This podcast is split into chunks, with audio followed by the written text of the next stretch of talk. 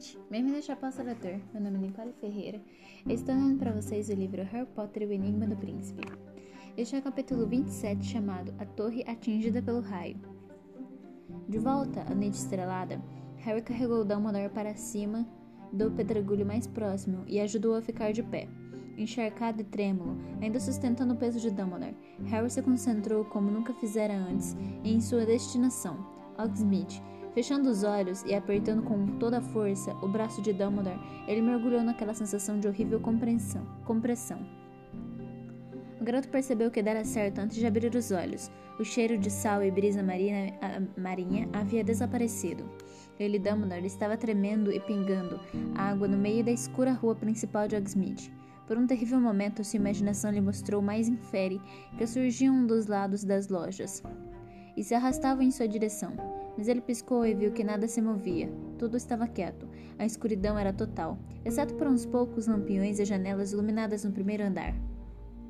Conseguimos, professor, sussurrou Harry com dificuldade. Ele percebeu de repente que sentiu uma pontada ardida no peito. Conseguimos, encontramos Horcrux.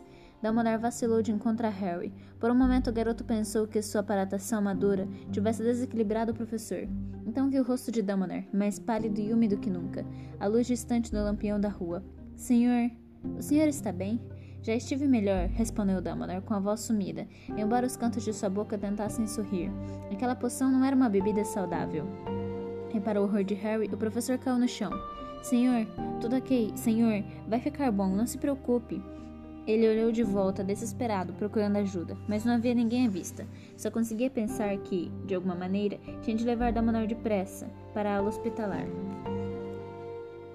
Precisamos levar o senhor para a escola, senhor. Madame Pomfrey. Não, contestou Damanor. É do professor Snape que preciso, mas acho que não posso ir muito longe no momento. Certo, senhor, escute. Vou bater em uma porta, encontrar um lugar em que possa ficar. E, e, então vou correr para buscar Madame. Severo, repetiu Dumbledore claramente. Preciso do Severo. Muito bem, então, Snape. Vou ter de abandonar o senhor um momento para poder. Antes que Harry pudesse fazer qualquer movimento, ele ouviu os passos de alguém correndo. Seu coração pulou. Alguém vira. Alguém sabia que eles precisavam de ajuda. E ao olhar à sua volta, viu Madame Rosmerta, correndo pela rua escura em sua direção, usando sandálias altas de pelúcia e um roupão bordado com dragões.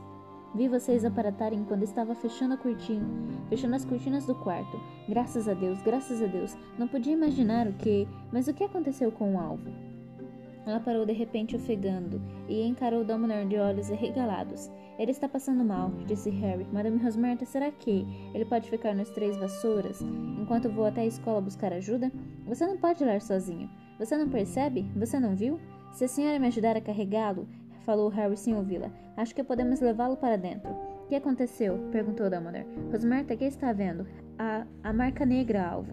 E ela apontou para o céu em direção a Hogwarts. Harry foi tomado de pavor ao ouvir essas palavras. Ele se virou e olhou. Lá estava no, no céu sobre a escola, o crânio verde chamejante, como uma cobra, com uma língua de cobra, a marca deixada pelos comensais da morte. Sempre que estavam em um prédio, sempre que matavam. Quando foi que apareceu? perguntou o diretor. E sua mão fechou, se fechou dolorosamente no ombro de Harry, na tentativa de se pôr de pé. Deve ter sido há poucos minutos. Não estava lá quando pus o gato para fora, mas quando cheguei ao primeiro andar. Precisamos voltar ao castelo imediatamente, Rasmerta. E embora oscilasse um pouco, Dumbledore parecia estar pleno, em pleno comando da situação. Precisamos de transporte, vassouras, tem umas duas atrás do bar, respondeu a bruxa, parecendo muito assustada. Quer que eu vá buscar? Não, Harry pode fazer isso. Harry ergueu a varinha na mesma hora. Atsu, vassouras de Rosmerta. Um segundo depois, ele ouviu um forte estampido e a porta do bar se escancarou. Duas vassouras voaram para a rua, apostando corrida para chegar ao lado de Harry, onde pararam de chofre estremecendo à altura de sua cintura. Rosmerta, por favor, manda uma mensagem ao ministério, disse Dumbledore montando a vassoura mais próxima. Pode ser que ninguém em Hogwarts tenha percebido que é um problema. Harry, põe a sua capa da invisibilidade. Harry tirou a capa do bolso e atirou-a sobre o corpo antes de montar sua vassoura. Madame Rosmerta já estava voltando com passinhos vacilantes para seu bar quando Harry e Dumbledore deram impulso no chão e levantaram o voo. Enquanto voavam velozes para o castelo, Harry olhava de esguelha para o professor, pronto a agarrá-lo se caísse, mas a visão da marca negra tivera efeito estimulante em Dumbledore. Ele estava curvado sobre a vassoura, os olhos fixos na marca, seus longos, seus longos cabelos e barba prateados esvoaçando às suas costas, a brisa noturna. E Harry também olhava para a caveira à frente, e o medo crescia dentro dele como uma bolha venenosa comprimindo seus pulmões, varrendo qualquer outro desconforto de sua mente. Quanto tempo havia passado? Quanto tempo haviam passado fora? Será que a sorte de Rony, Hermione e Gina a esta altura já teriam acabado? Teria sido um deles a razão da marca, da marca ter surgido na escola? Ou Neville, ou Luna, ou outro membro da AD? E se fosse ele é quem pedirá a eles para patrulharem os corredores? Quem pedirá para deixarem a segurança de suas camas? Seria novamente responsável pela morte de um amigo? Quando sobrevoaram a estrada escura e serpenante que tinham descido a pé mais cedo, Harry ouviu acima do assovio do ar noturno os murmúrios de Dumbledore em uma língua desconhecida. Achou que entendia a razão daquilo, pois sentiu a vassoura vibrar em um momento quando transpuseram os muros da propriedade. Dumbledore estava desfazendo os encantamentos que ele mesmo lançara em torno do castelo para que pudessem entrar. A marca negra brilhava imediatamente acima da torre da astronomia, a mais alta do castelo. Será que isso significava que a morte ocorrera ali? Dumbledore já cruzará as ameias da torre. Ele estava desmontando. Harry pousou ao lado dele, segundos depois, e olhou para os lados. As ameias estavam desertas. A porta para a escada em espiral que levava ao castelo estava fechada. Não havia sinal de conflito, de combate mortal ou de cadáver. Que significa isso? perguntou Harry a Dumbledore, erguendo os olhos para a caveira verde com uma língua de serpente refundindo malignamente no alto. É a marca verdadeira? Alguém foi. Alguém foi mesmo, professor? A, flaca, a fla, fraca claridade da marca. Harry viu Dumbledore apertar o peito com a mão escura. Vá acordar Snape, disse ele com a voz fraca mais clara. Conte-lhe o que aconteceu e traga-o aqui. Não faça mais nada, não fale com mais ninguém, e não tire sua capa. Esperarei aqui. Mas você jurou me obedecer, Harry. Vá. Harry correu para a porta, que abria para a escada espiral, mas assim que sua mão tocou no anel de ferro da porta, ouviu gente correndo do outro lado. Ele olhou para Dumbledore, que lhe fez sinal para recuar. Harry se afastou puxando ao mesmo tempo a varinha. A porta se escancarou e alguém irrompeu por ela gritando: Expelliarmus! O corpo de Harry se tornou instantaneamente rígido e imóvel. Ele se sentiu tombar contra a parede da torre, escorado como uma estátua estável, incapaz de se mexer ou falar. Não conseguiu entender como acontecerá. Expelliarmus não era um feitiço paralisante. Então, à luz da marca, ele viu a varinha de Dumbledore traçar um arco por cima das ameias e compreendeu. Dumbledore o imobilizará silenciosamente. E o segundo que levará para lançar o feitiço lhe custará a chance de se defender. Encostado nas ameias, com o rosto muito branco, Dumbledore ainda assim não mostrava sinal de pânico ou aflição. Simplesmente olhou para quem o desarmará e disse: Boa noite, Draco. Malfoy adiantou-se, olhando rapidamente ao redor para verificar se ele e o diretor estavam a sós. Seus olhos bateram na segunda vassoura. Quem mais está aqui? Uma pergunta que eu poderia fazer a você. Ou está agindo sozinho? Harry viu os olhos claros de Malfoy se voltarem para Dumbledore. E, a claridade esverdeada da, mar da marca negra. Não, respondeu ele, tem apoio. Há comensais da morte em sua escola esta noite. Bom, bom, comentou Dumbledore, como se Malfoy estivesse lhe mostrando um trabalho escolar ambicioso. De fato, muito bom. Você encontrou um meio de trazê-los para dentro, foi? Foi, replicou Malfoy afogante, bem debaixo do seu nariz, e o senhor nem percebeu. Engenhoso. Contudo, me perdoe, onde estão eles? Você parece indefeso. Eles encontraram uma parte desse, de sua guarda, então estão lutando lá embaixo. Não vão demorar. Eu vim na frente. Tenho, tenho uma tarefa a fazer.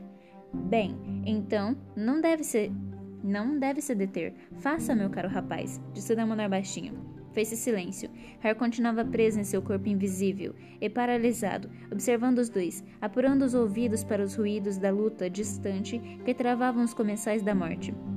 Diante dele, Draco Malfoy só fazia olhar para alvo Dumbledore, que inacreditavelmente sorria. Draco, Draco, você não é um assassino. Como é que o senhor sabe? replicou Draco prontamente. Ele deve ter percebido como suas palavras soaram infantis. Harry viu corar a claridade verde da marca.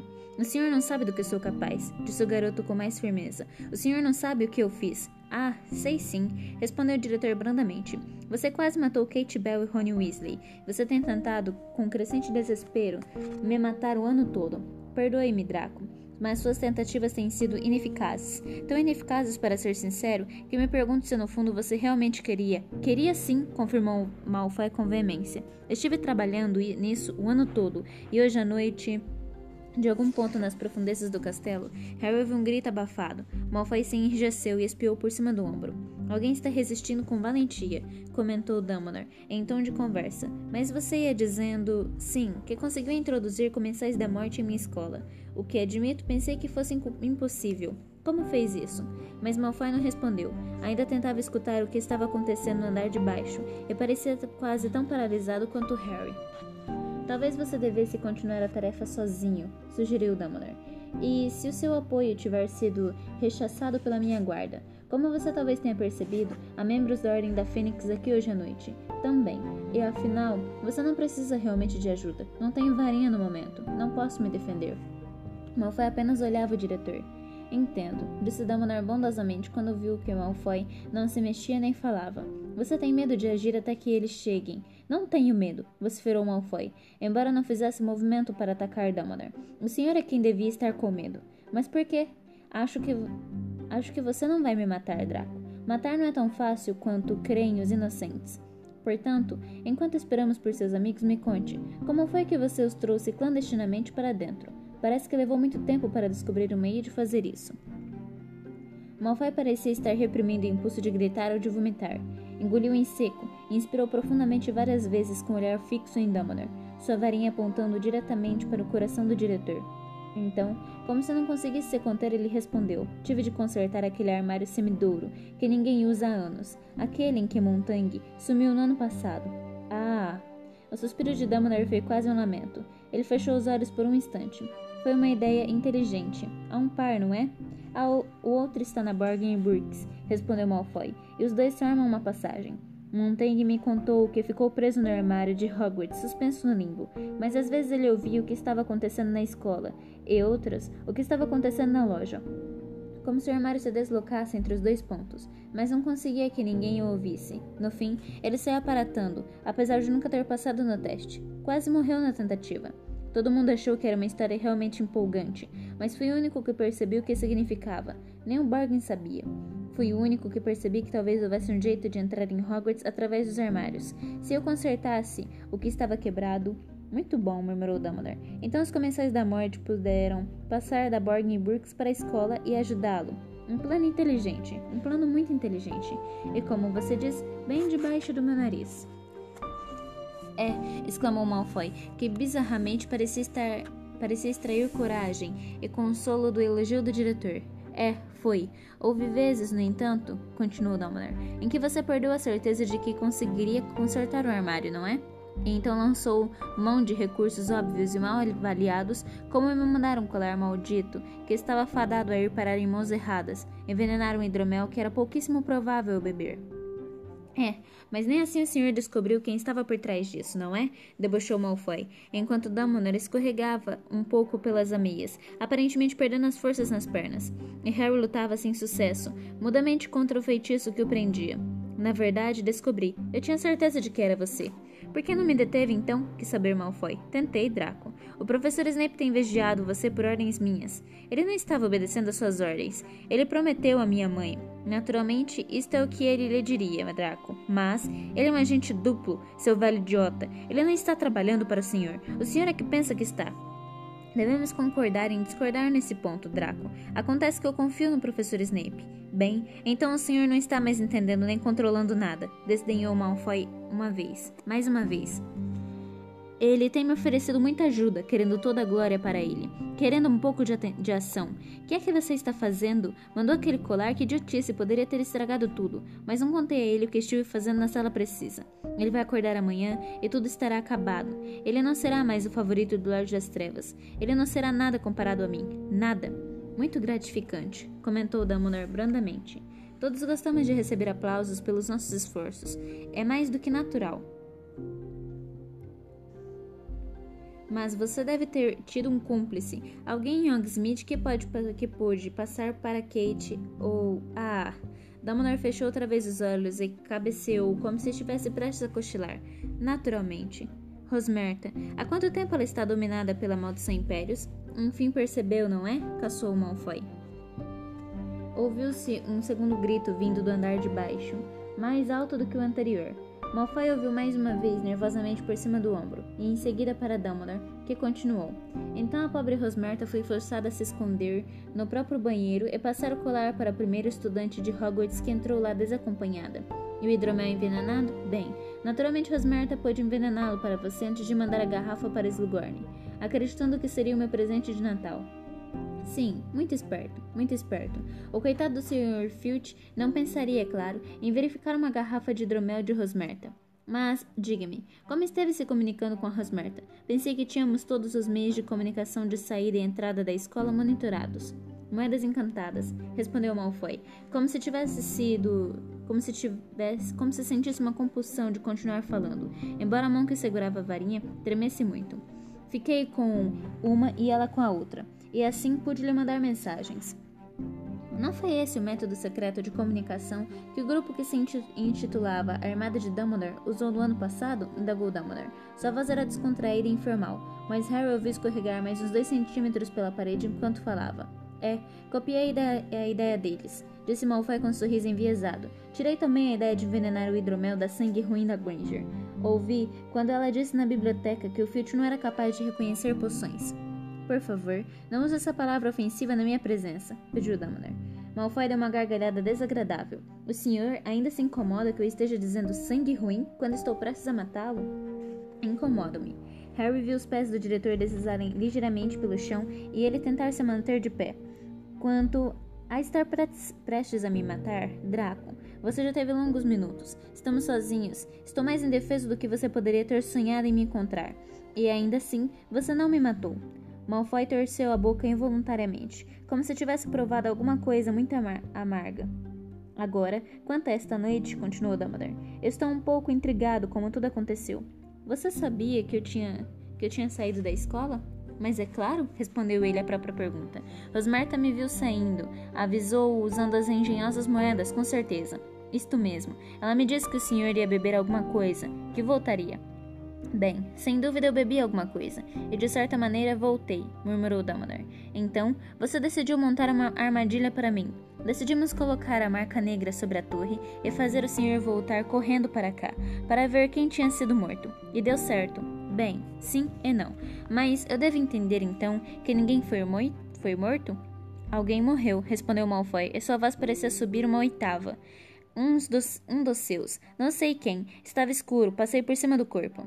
Eu devia estar esperando aqui em cima quando o senhor voltasse, só que aquela sua fênix se meteu no caminho. Elas fazem isso, confirmou Dumbledore. Ouviu-se um estampido e gritos embaixo, mais altos que antes. Parecia que as pessoas estavam lutando na escada de acesso e o lugar em que se encontrava Dumbledore. Malfoy e Harry. Com, e o, Malfoy e Harry, e o coração de Harry reboou inaudivelmente em seu peito invisível. Alguém fora morto. Malfoy passará por cima do corpo. Mas quem seria? De qualquer maneira, temos pouco tempo, disse Dumbledore. Então vamos discutir as suas opções, Draco. Minhas opções? exclamou Malfoy alto. Estou aqui com uma varinha, prestes a matar o senhor. Meu caro rapaz, vamos parar de fingir. Se você fosse me matar, teria feito isso quando me desarmou. Não teria parado para conversarmos amenamente sobre meios e modos. Não tenho opções, respondeu Malfoy, e subitamente ficou tão pálido quanto Dumbledore. Tenho de fazer isso. Ele me matará, ele matará minha família toda. Eu avaliei a dificuldade de sua posição. Por que pensa que não o confrontei antes? Porque eu sabia que você seria morto se Lord Voldemort percebesse que eu suspeitava de você. Malfoy fez uma careta ao ouvir aquele nome. Não me, atrevi a, não me atrevi a falar antes sobre a missão que lhe fora confiada, prevendo que ele talvez usasse legilimência contra você. Continuou Dumbledore. Agora finalmente podemos falar as claras. Não houve mal algum. Você não feriu ninguém, embora tenha tido muita sorte que suas vítimas impremeditadas sobrevivessem. Posso ajudá-lo, Draco?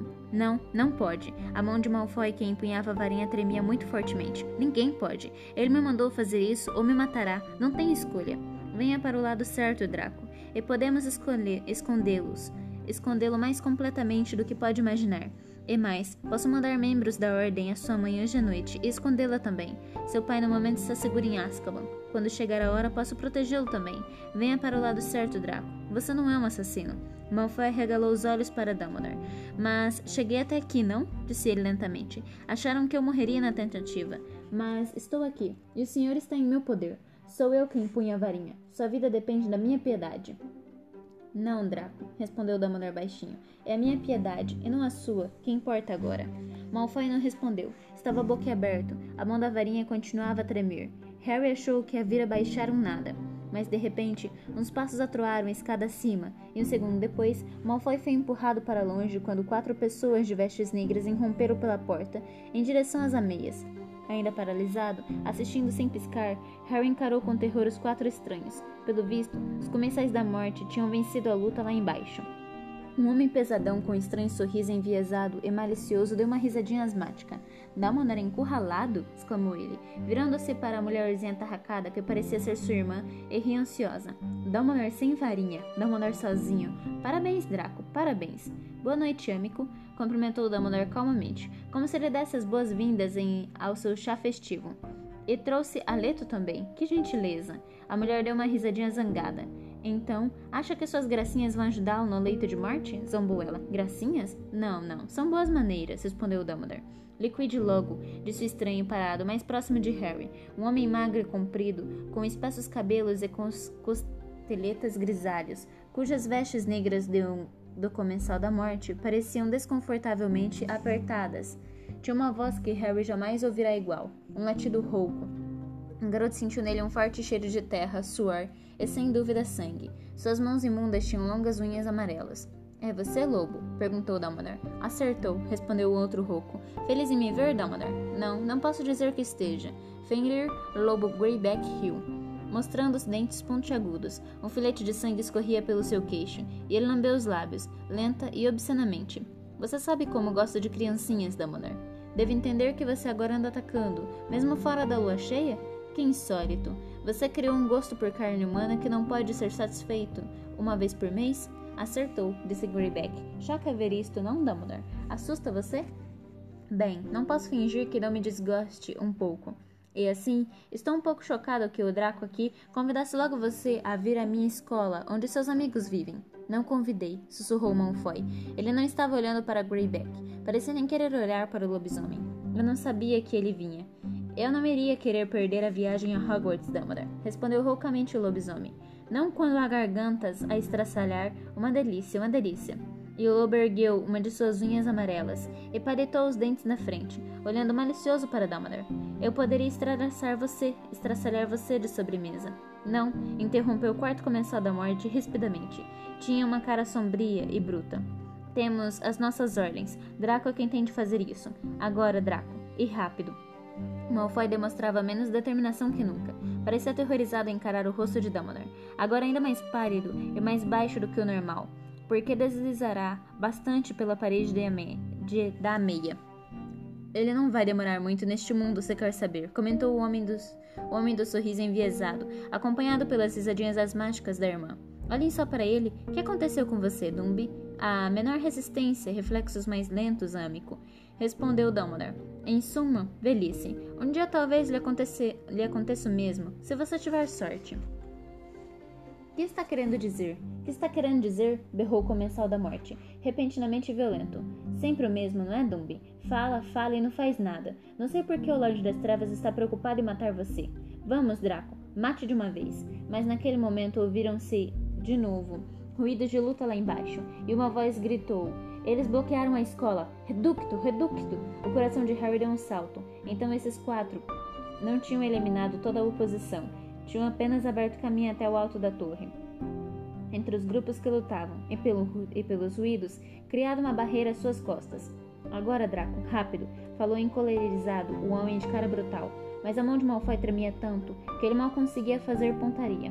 Eu farei isso, rosnou Greyback, andando em direção a Dumbledore, com as mãos estendidas e os dentes à mostra. Eu disse não, berrou o homem de cara bruta. Houve um lampejo e o lobisomem foi afastado com violência. Ele bateu nas ameias e cambaleou enfurecido. O coração de Harry batia com tanta força que parecia impossível que ninguém o ouvisse parar dali, aprisionado pelo feitiço de Dumbledore. Se ao menos pudesse se mexer, poderia lançar um feitiço por baixo da capa. Draco, mate-o, ou se afaste para um de nós, guinchou a mulher. Mas naquele exato momento, a porta para Mias se escancarou mais uma vez e surgiu Snape, de varinha na mão, seus olhos negros apreendendo a cena, de Dumbledore apoiado na parede aos quatro comensais da morte, incluindo o lobisomem enfurecido e Malfoy. Temos um problema, Snape, disse o corpulento âmico, cujos olhos de varinha estavam igualmente fixos em Dumbledore. O menino não parece capaz. Mas outra voz chamará Severo, Snape pelo nome baixinho. Severo. O som assustou Harry mais que qualquer outra coisa naquela noite. Pela primeira vez, Dumbledore estava suplicando. Snape não respondeu. Adiantou-se e tirou Malfoy do caminho com um empurrão. Os três comensais da morte recuaram calados. Até o lobisomem pareceu se encolher. Snape fitou Dumbledore por um momento, e havia repugnância e ódio gravados nas linhas, nas linhas duras do seu rosto. Severo, por favor. Snape ergueu a varinha e apontou diretamente para Dumbledore. Avada Kedavra! Um jorro de luz verde disparou da ponta de sua varinha e atingiu Dumbledore no meio do peito. O grito de horror de Harry jamais saiu silencioso e paralisado. Ele foi obrigado a presenciar Dumbledore explodir no ar. Por uma fração de segundo, ele pareceu pairar suspenso sob a caveira brilhante, e em seguida foi caindo lentamente de costas, como uma grande boneca de trapos, por cima das ameias e desapareceu de vista. Este foi o capítulo 27. A gente se vê no capítulo 28 chamado A Fuga do Príncipe. Até breve.